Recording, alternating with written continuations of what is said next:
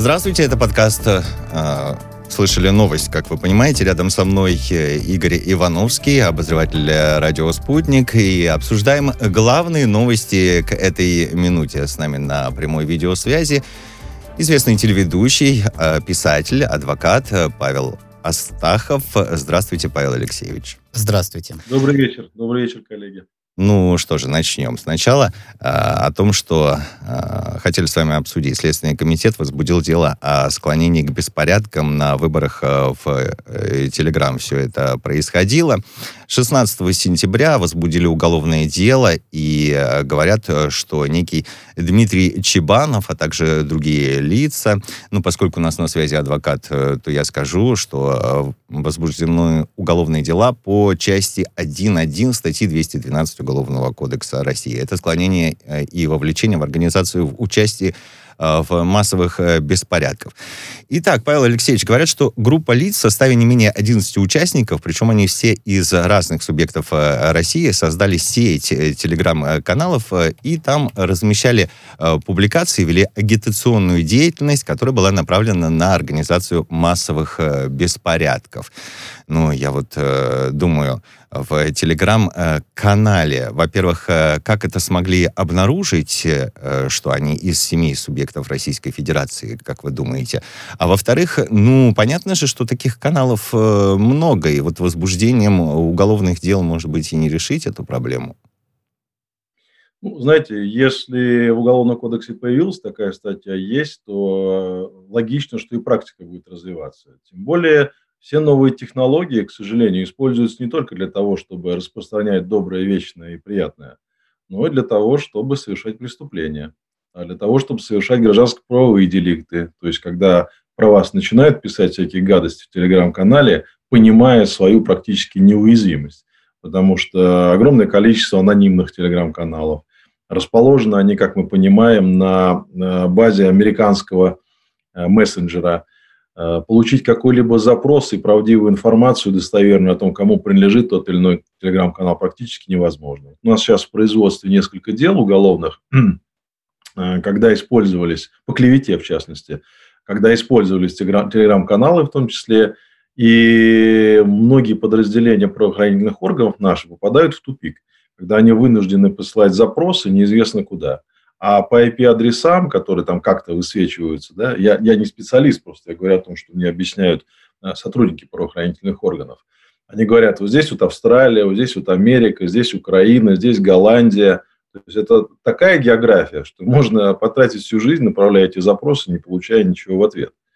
А... Но тем не менее, тем не менее, есть аналитики, которые сидят и изучают эти телеграм-каналы. Вот вы задали вопрос, откуда узнали, что из разных регионов? Да, а я мне думаю, интересно. что здесь уже да, никто же не отменял оперативную работу. Одно дело, это, так сказать, э, технические действия, то есть понять, где зарегистрирован, откуда выходит, как распространяется, откуда сигнал поступает и так далее, где точка входа. Это технические вещи. Есть технические подразделения, целое управление в МВД России, которое этим занимается. Э, они специалисты. Есть ФСБ, который тоже имеет специалистов. А вот что касается анализа, то э, есть аналитические группы. В свое время даже в Комитете госбезопасности целое управление было аналитическое. И сейчас существуют аналитические службы. Вот они, анализируя публикации, анализируя тех, кого это касается, да, э, так сказать, э, анализируя в том числе перемещение этой информации между э, этими корреспондентами, э, уже делают выводы о том, где, как их можно найти и находят. Я вам скажу, что в свое время вот пранкеры у нас стали, э, так сказать, такой уже какой-то частицей полити, политической борьбы, можно даже так сказать. Вот. Но когда-то они просто были хулиганами и звонили разным людям. И очень известным людям звонили, мне в том числе. И вот я поставил задачу найти, и я их нашел. Я не буду говорить, в каком регионе нашел, но мне позвонил сотрудник, говорит, вот они передо мной Мне сидят, кажется, я помню два... эту историю.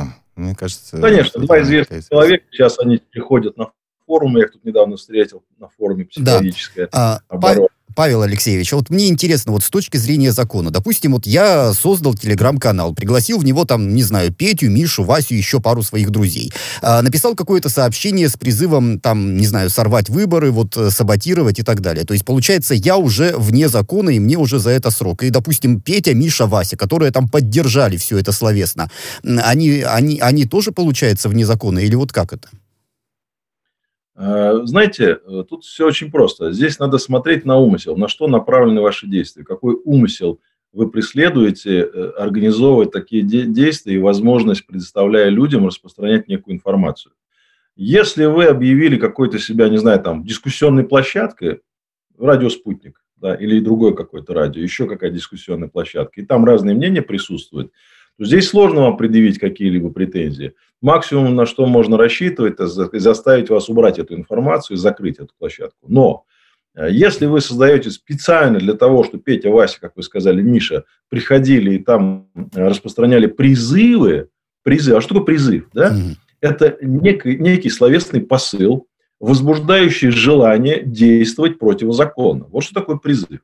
А в этой части уже даже не сотрудники правоохранительных органов будут давать оценку, а более тонкие специалисты. Есть лингвисты, есть э, специалисты, занимающиеся там, психологическими вопросами, как это влияет на людей. Они будут изучать все это и говорить, да, в этом высказывании содержится прямой призыв противоправным действиям. Вот это и составляет и является составом преступления.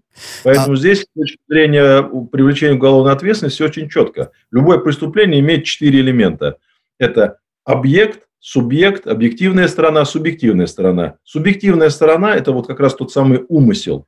То есть это психология, это то, э, что распространяет субъект, пытаясь достичь нужного ему результата. Вот это и есть умысел. А, Павел Алексеевич, ну я правильно понимаю, что вот такие дела, да, связанные там с тем же телеграм-каналом, вообще с э, киберпреступлениями, эм, редко доходят до раскрытия из-за того, что вот IP-адреса раскиданы по разным странам, из-за того, что полиции приходится отправлять запросы в никуда и, и не дожидаться ответа, и то, что вот нашли э, организаторов это, телег, этого телеграм-канала, ну это счастливая, ну не знаю, случайность, не случайность, ну в общем счастливое стечение обстоятельств и хорошая работа спецслужб и полиции.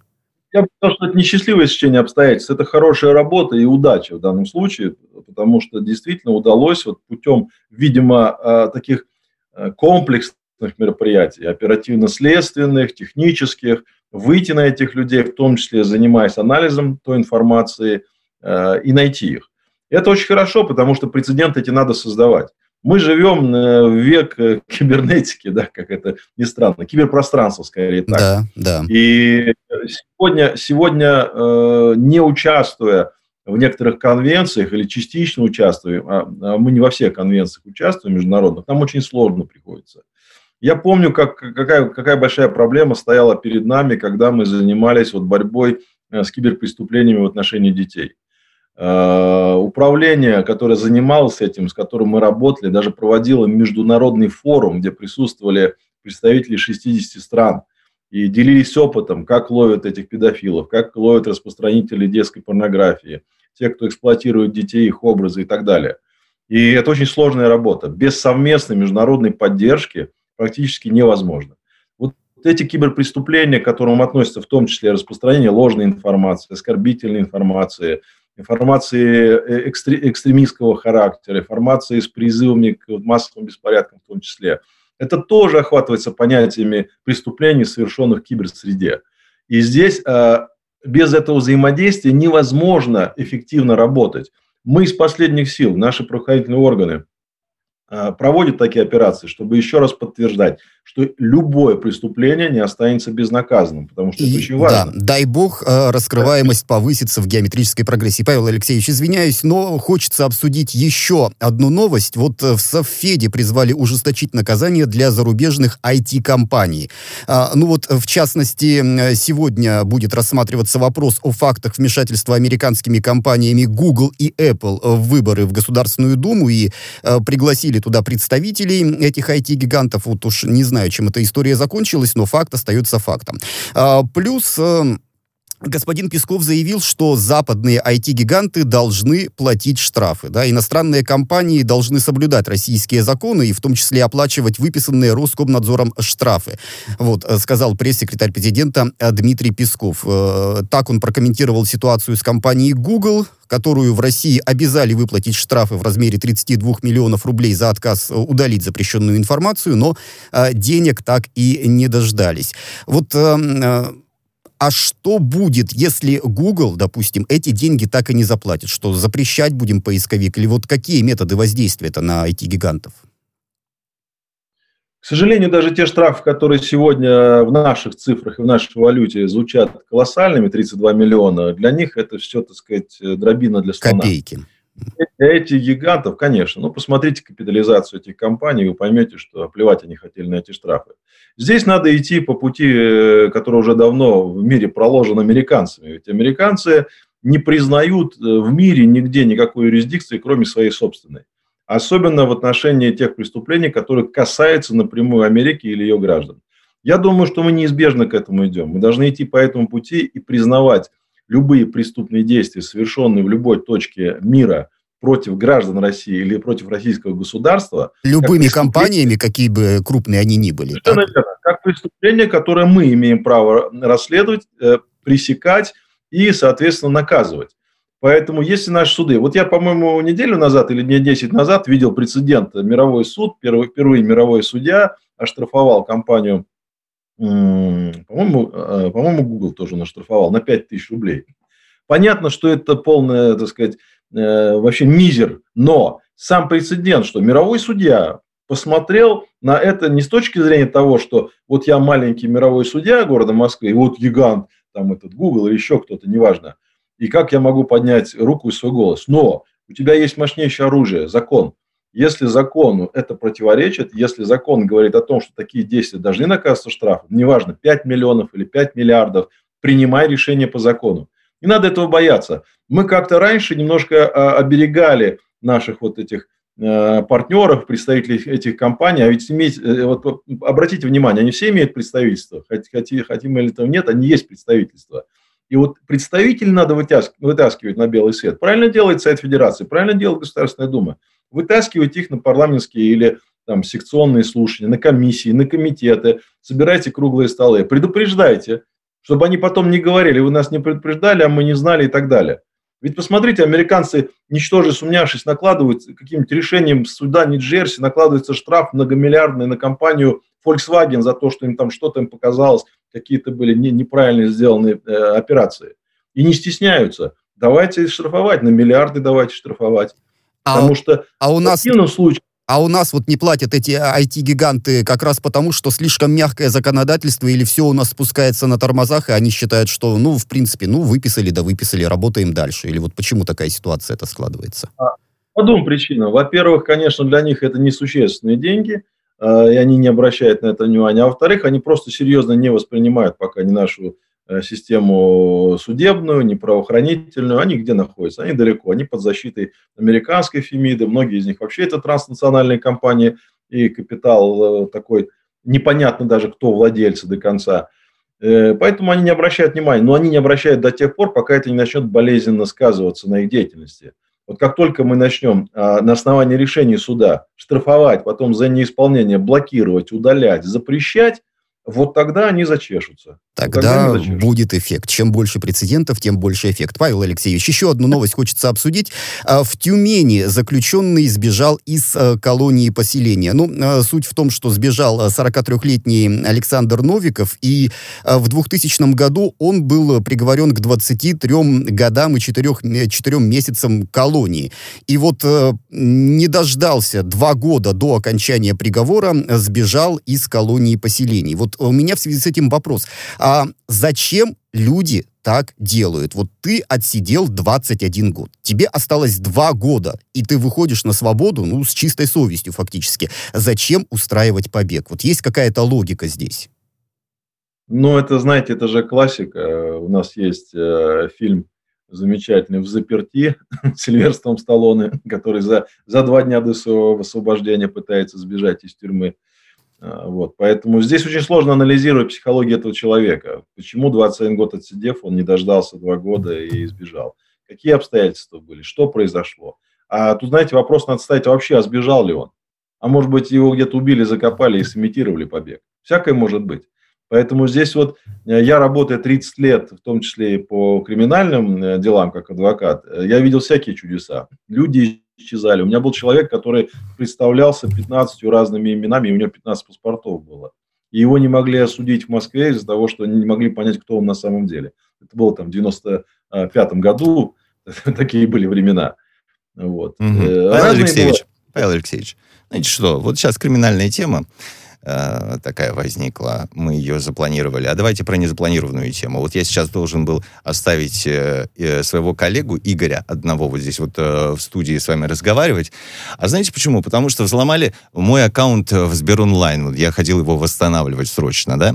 И э, с этим сталкиваются миллионы жителей России. А как вы думаете, когда это закончится? Ну, неужели не могут навести порядок? Ладно, там из СИЗО сбежал э, человек. Ладно, там, предположим, мы можем себе представить, что сбежали там откуда-то э, психи, э, сбежал из э, колонии поселения человек. Когда-нибудь наведут порядок вот э, в системе вот этой вот э, IT-технологии, а то мы впереди планеты всей, а нашу безопасность никто не может э, обеспечить. А, я бы перенаправил этот вопрос э, прежде всего э, компании, про которую вы сказали, Сбербанку. Ага. Сбербанк сегодня во главе, э, так сказать, движения по созданию искусственного интеллекта заявляет о том, что огромные миллиарды миллиардов направляет на то, чтобы создать искусственный интеллект. Хорошо, э, я не против прогресса, абсолютно, но я не вижу со стороны того же Сбербанка и банков, которые участвуют, и компаний, которые в этом участвуют, прежде всего банков, потому что там наши деньги, там наши персональные данные, э, ответных действий. Почему взамен не говорят нам, но мы усилим меры безопасности, но мы сделаем невозможным мошенничество с вашими счетами, персональными данными, но мы обеспечим э, полную защиту ваших Более того, говорят, вы, скорее всего, сами виноваты, не обеспечили. Более того, вот совершенно так вот. Верно, говорят, совершенно да? верно. Вот, вот, э, вот эта вот позиция, сам дурак, к сожалению, чисто, чисто наша вот такая, э, не знаю, национальная, народная, как хотите – она почему-то работает на любом уровне и, в общем, в любом масштабе. Но если у вас взломали аккаунт э, Сбербанк онлайн, прежде всего должен нести ответственность тот, кто не обеспечил надежность этих паролей и так далее. Вот только что Google упоминали. Google хранит свои пароли на четырех разных континентах, они перемешаны с данными сотрудников, и каждые две недели все это меняется. Угу. Вот как они заботятся, понимаете, о безопасности своих э, сотрудников.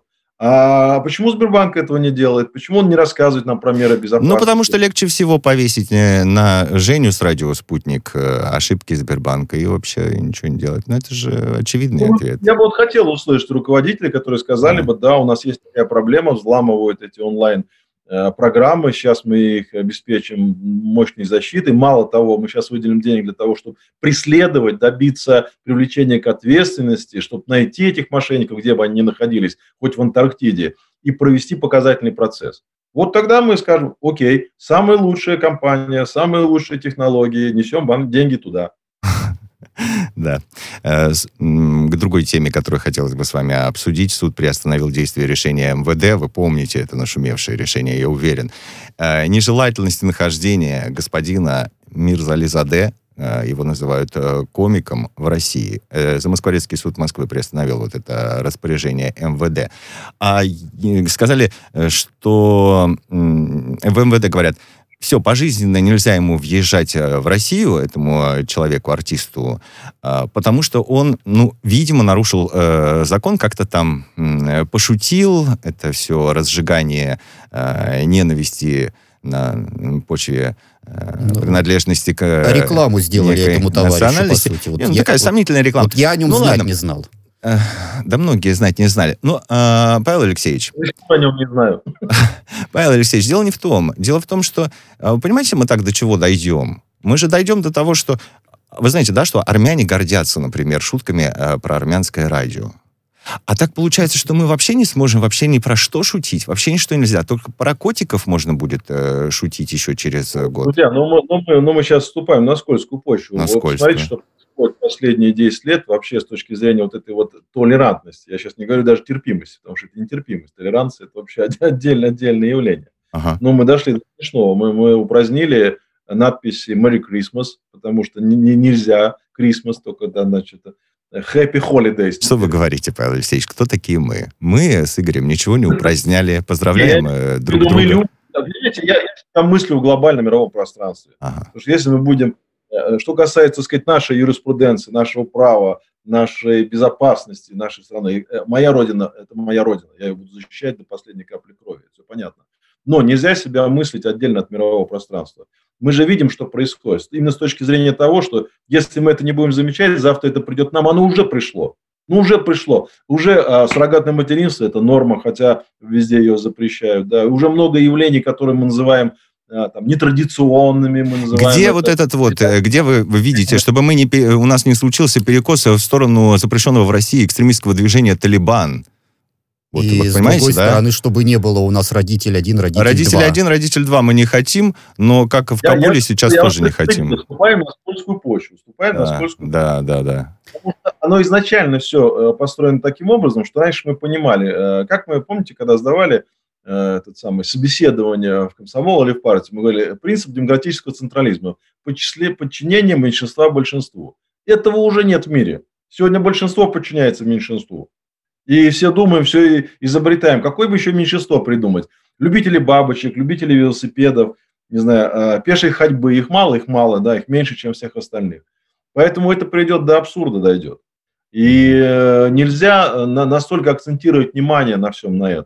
А почему мы с вами э, не? Вот вы говорите, что вы патриот, я тоже себя считаю патриотом. А почему мы не верим в тысячелетнюю историю собственной страны? А мне кажется, что генетически мы знаем, мы просто вот с рождения знаем, где вот, вот этот вот раздел, где дальше нельзя ни в одну сторону, ни в другую. Мне кажется, большинство населения России знает. Значит так, вот здесь уже начинается толерантность, а здесь вот начинается Талибан. Да, а я уже скажу очень просто. Вот мне сегодня, кстати, ваши коллеги э, задавали вопрос. Э, мы записывали там э, сюжет про Советский Союз. Что такое свобода? Mm-hmm. Я вот все пытался сформулировать. Я, я понимаю, свободу – это мое состояние согласия с человеческим и божественным законом. Вот в этой парадигме человеческий закон и божественный закон наступает свобода. Вы любите, Все. вы любите, вы, вы сами сказали, что мы на скользкую дорогу, а вы сейчас про божественный закон. Ну и сейчас э, у нас есть э, закон. Подождите, да. подождите, подождите секундочку. Вы знаете, когда это появилось вообще? Это появилось 2000 лет назад. И вот то, что я сегодня формулирую, оказывается, 2000 лет назад было еще сформулировано Дигеста Хьюстиниана, когда кодификация первая происходила право. Вот ровно так на основании человеческого и божественного закона, потому что именно так человек определялся, его место вообще в социуме, на земле, в политическом, каком угодно, правовом пространстве, именно так. Потому что он не может вступать в противоречие одновременно или, или, или по, по частям, человеческим или божественным. Павел Алексеевич, Нет. вот все-таки вот к этой новости возвращаясь про комика господина Мирзали Заде. Да, ну вот я видел его выступление, да, там он, насколько помню, про матрас какой-то рассуждал. Ну, по, большому счету, ну, глупое выступление, ну, не очень умного, на мой взгляд, человека. А, таких комиков э, гастролирует огромное множество сейчас по различным барам, по различным заведениям поведением Москвы, да и, наверное, России. Вот э, как на ваш взгляд, вот, ну, действительно адекватно вот это вот э, наказание пожизненно сделать его нежелательным гражданином России? Я бы, конечно, этого не делал, на мой взгляд. Я бы, наоборот, сказал, приезжай, чем скорее, тем лучше, и ходи почаще по темным улицам. Вот. Э, знаете как? Ну, это же такая шутка, да. Э, вообще, мы в удивительное тоже время живем. Я тут недавно включил э, шоу Алика Болдуина и был в шоке. Один из любимых мой артистов. Вы не видели его шоу, как он ведет? Это, это полный кошмар. Где он оскорбляет впрямую, собирает известных людей, просто впрямую издевается над ними, оскорбляет. Там этот э, толстый или это там что-то делать как-то не так. И вот тут просто в изощренной форме оскорбления идут. И это нормально считается. Это такое странное время, когда нравственность и мораль как-то стали устаревшими понятиями, и они, они не нужны для продвижения своего Не стали, имени. не стали э, устаревшими я виду, Я имею в виду, кажется, стали. Конечно, кажется. не стали. Это вечные вещи, которые, которым в итоге человечество опять возвращается, понимает, что в этом спасение. В этом. Не в том, чтобы поострее и позлее пошутить э, над кем-то, а именно в том, чтобы сохранять себе человеческую основу, а это именно духовность, мораль, нравственность. А вы перестали после этого любить Болдуина как э, актера, вот относиться к нему с почтением? Или, в общем-то, ну, Нет, то есть пересмотрели я, я, свои я отношения? в очередной раз понял, что актер – это отдельная профессия, и тут надо понимать, что актер есть актер. А ну, актер может, даже в том-то и дело, отдельно. так может быть он на потребу публики там вот играет, э, вот это вот да, оскорбляет, понимаете? наверное, наверное, этот не смешной комик, если он шутил гадко и некрасиво, наверное, тоже может быть, не стоило там э, включать ядерный реактор для того, чтобы немножко его пожарить. Вот. Ну, можно было указать. Если, тут понимаете как, для меня как юриста вот следующее. Если человек совершил противоправное действие, о, да, смотрите, если человек совершил противоправные идеи, и вот мы на этом остановимся, потому что это интересно. Вот вы, как юрист, интересно, что по этому поводу думаете. Тем более, что про нравственность и мораль я как раз хотел с вами еще поговорить сразу после выпуска новостей. Извините, мы должны на три минуты э, прерваться. Нашим слушателям напоминаю, что известный телеведущий, адвокат и писатель Павел Астахов э, на прямой связи со студией «Радио Спутник».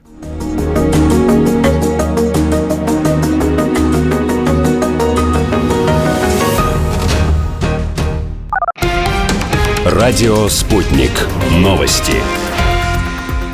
В студии Дмитрий Михеев. Здравствуйте. Исследования об одновременном введении вакцин от коронавируса и гриппа проведут в России. Их проверят на безопасность и эффективность. Минздрав сообщает, что это сделают э, в самые кратчайшие сроки. Уточняется, что пока прививки рекомендуют делать с разницей в месяц. Крым и крымчане находятся под надежной защитой, заявил официальный представитель МИД России Мария Захарова. Она сказала, что крымчан не должны беспокоить никакие полуадекватные или совсем неадекватные заявления со стороны Украины и украинских официальных лиц. Так она прокомментировала слова э, главкома вооруженных сил Украины Валерия Залужного о том, что стране необходимо готовиться к освобождению территорий. Захарова назвала подобное заявление попыткой отвлечь внимание внимание от внутриукраинских проблем и работы на публику. Москва и Вашингтон располагают необходимыми каналами для обсуждения работы американских IT-гигантов, заявили в МИД России. На прошлой неделе Роскомнадзор потребовал от ряда иностранных компаний, в частности от Apple и Google, прекратить предоставление средств для обхода ограничений доступа к сайту «Умное голосование», иначе это будет считаться вмешательством в выборы. Литва призывает Запад не признавать союз России и Белоруссии. Глава МИД страны Габриэлюс Ландсбергес заявил, что политическое и военное сближение между Минском и Москвой очень беспокоит. По его словам, нужно быть готовыми к политике непризнания. Ландбергес заявил, что у якобы нелегитимного белорусского президента нет полномочий подписывать договор об интеграции. СНБ Армении временно перекрыла трассу Гарис-Капана для иранских грузовиков. Спутник сообщает, что полиция предлагает водителям ехать по объездному пути. Дорога проходит э, по территории Армении и Азербайджана. Участок трассы перешел под контроль Баку после конфликта в Карабахе. В начале недели азербайджанская сторона установила посты полиции на одном из участков трассы. Сообщалось, что с иранских грузовиков взимают пошлины. Баку информацию подтвердили. В конце августа Азербайджан уже закрывал некоторые участки трассы. Тогда вопрос решили при посредничестве российской стороны.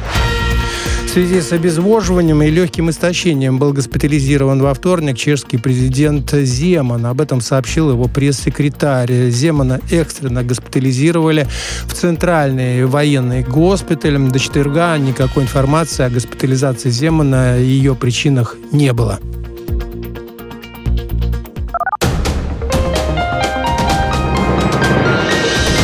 Следующий выпуск на «Спутнике» через полчаса.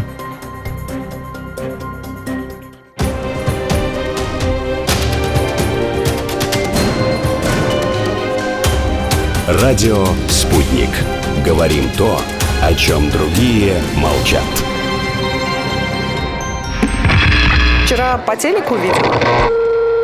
Мне тут по телефону сказали. В соцсетях только обсуждают, что... Так десятки раз каждый день. В эфире «Радио Спутник». Всегда правильный ответ на вопрос. Слышали новость? Адвокат, писатель, известный и популярный телеведущий Павел Астахов сейчас на прямой связи со студией «Радио Спутник». Это подкаст э, «Слышали новости». И, э, ну, давайте э, свяжем, давайте свяжем Павела Алексеевич. Ну, во-первых, я вас прервал. Для вас, как для юриста, в первую очередь важно. Расскажите нам. Конечно, мне как, для, как юристу важно, было ли совершено какое-то правонарушение в хоть Алика Болдена, хоть этого сложного сложной фамилии грузина. Э, понимаете, если человек совершает правонарушение, гражданско-правовой деликт, то есть это не уголовное преступление, или административное какое-то нарушение, или уголовное преступление, то надо и давать оценку, прежде всего, правовую. А Когда у меня есть сомнев... ребус у меня есть ребус для вас. Вот э, как раз исходя из того, что вы сейчас э, рассказали, гражданско-правовую оценку надо давать. Вы слышали, наверное, в нашем любимом э, Питере водитель социального такси накричал на пожилую пассажирку, которая вызвала это социальное такси от поликлиники, ударил ее, там, по-всякому обозвал, когда она хотела уже, ну, там, неадекват выйти из машины.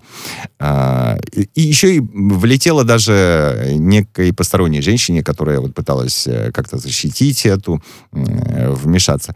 А, и, и, и, понимаете, и мы с вами говорим про социальную поддержку пенсионеров, мы говорим про то, что неплохо было бы э, увеличить людям пенсию, неплохо было бы, ну, социальные такси сделали, то есть это же хорошее дело, да, неплохо было бы.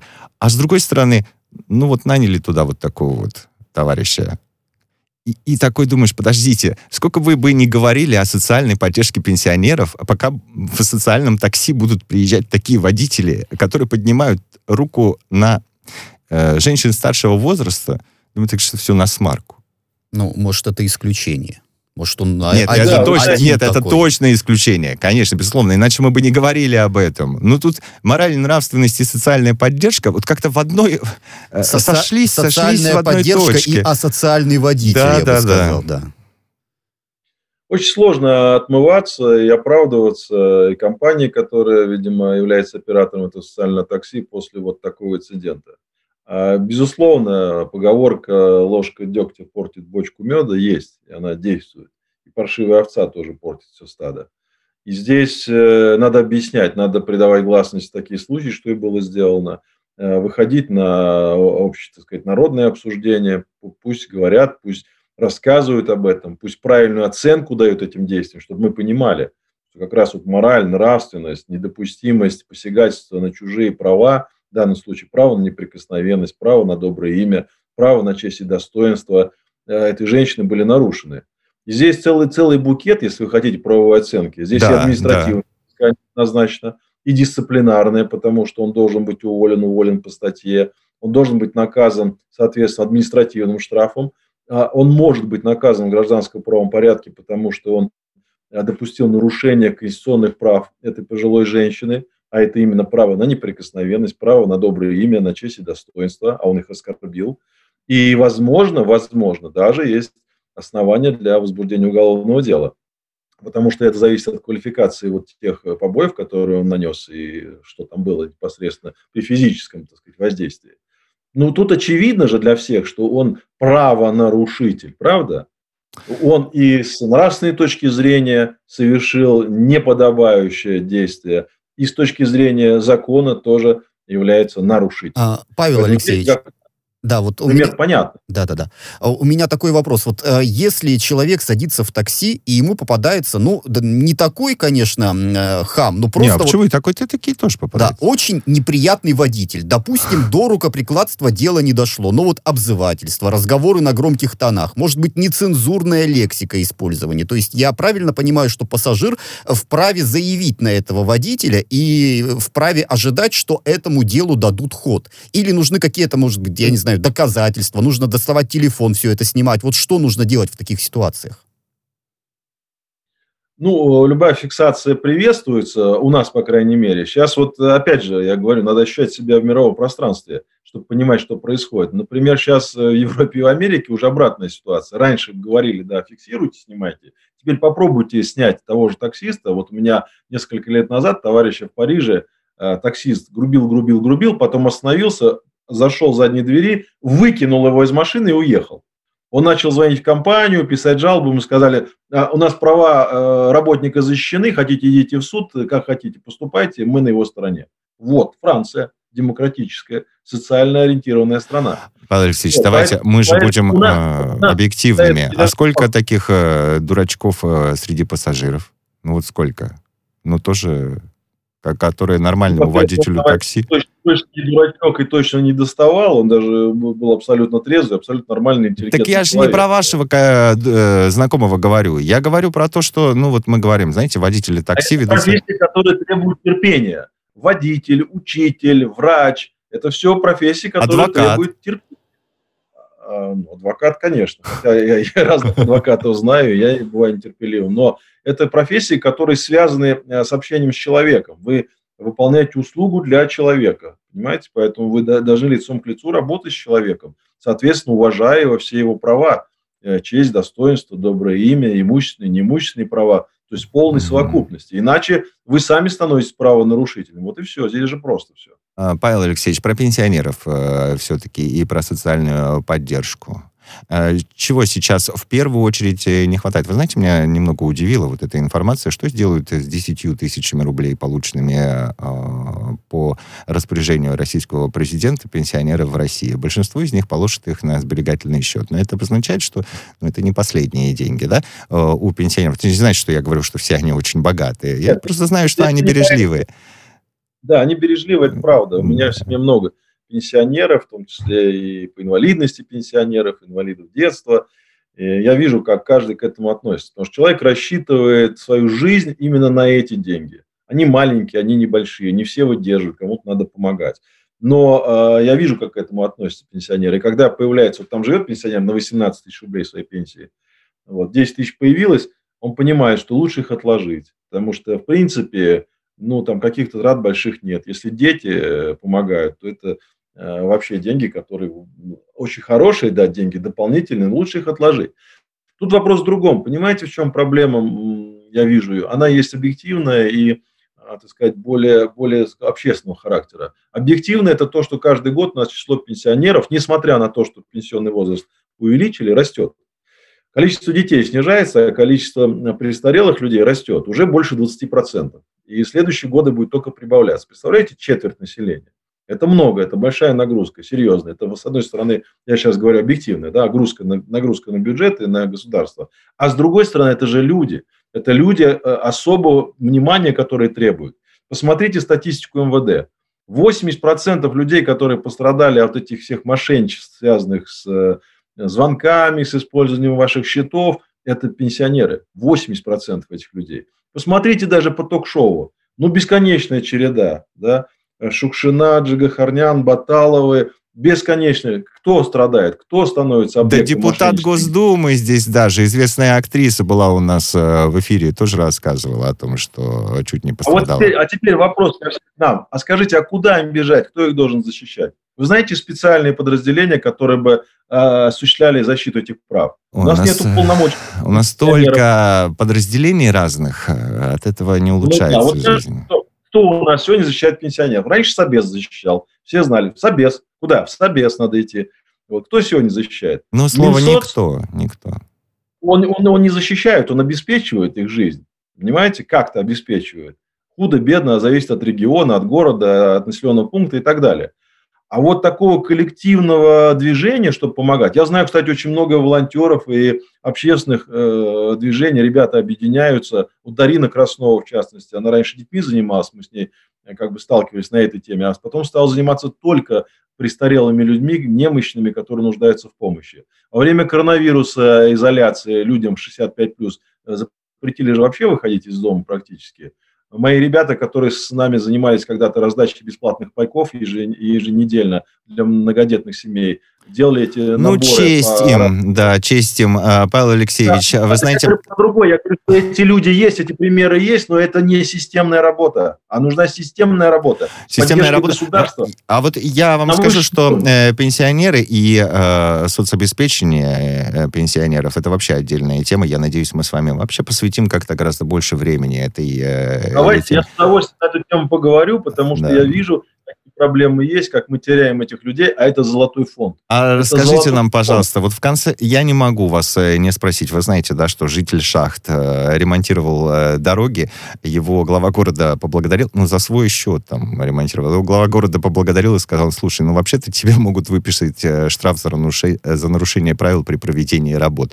Вроде бы и глава города прав, ну, как-то сам И благими намерениями, а, неужели... Ну, и как бы, дорога? если там дурацкие дороги в, этих город, в этом городе шахты, что же делать? Как уголовное дело было у нас, в прошлом году за порубку пеньков возбуждено. Да, да. А, прекрасно, прекрасно. Человек расчевал и вытаскивал. Самый неблагодарный труд. Его за это оштрафовали, как незаконную вырубку пеньков. Прекрасно. Ну, э, можно сказать, да, замечательно, только проблема-то, опять же, системный характер носит. А почему у нас человек берет и идет, закапывает эти выбоины на дороге, когда на это выделяются деньги? Деньги-то выделяются 100%. Потому ну, вот все куда они идут? На это деньги идут. Ну, он там а герой в этом городе, он эти ямы закапывает. Да, не осваиваются эти деньги или разворовываются. Два варианта. Павел Алексеевич, э, благодарим вас за то, что сегодня Спасибо. пообщались э, с нами. Павел Астахов, э, писатель, телеведущий, адвокат, был на прямой связи со студией «Радио Спутник». Это подкаст «Слышали новость».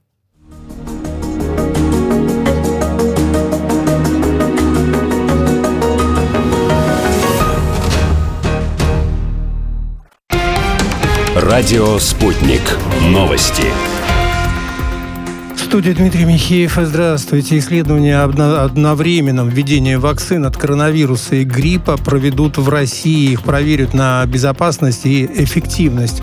Минздрав сообщает, что это сделают э, в самые кратчайшие сроки. Уточняется, что пока прививки рекомендуют делать с разницей в месяц.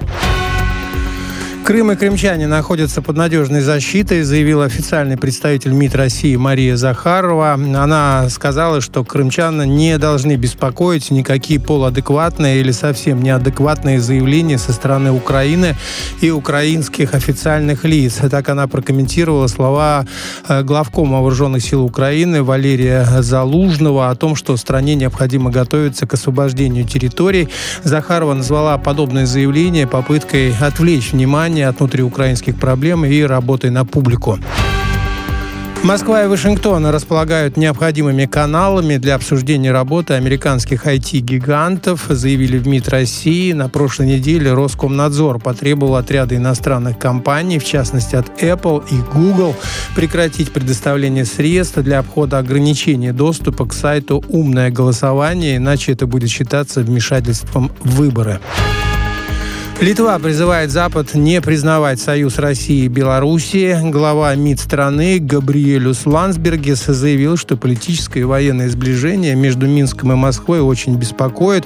По его словам, нужно быть готовыми к политике непризнания. Ландбергес заявил, что у якобы нелегитимного белорусского президента нет полномочий подписывать договор об интеграции.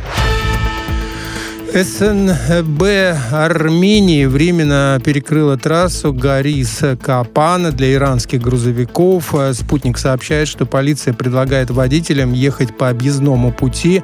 Дорога проходит э, по территории Армении и Азербайджана. Участок трассы перешел под контроль Баку после конфликта в Карабахе. В начале недели азербайджанская сторона установила посты полиции на одном из участков трассы. Сообщалось, что с иранских грузовиков взимают пошлины. Баку информацию подтвердили. В конце августа Азербайджан уже закрывал некоторые участки трассы. Тогда вопрос решили при посредничестве российской стороны. В связи с обезвоживанием и легким истощением был госпитализирован во вторник чешский президент Земан. Об этом сообщил его пресс-секретарь. Земана экстренно госпитализировали в центральный военный госпиталь. До четверга никакой информации о госпитализации Земана и ее причинах не было.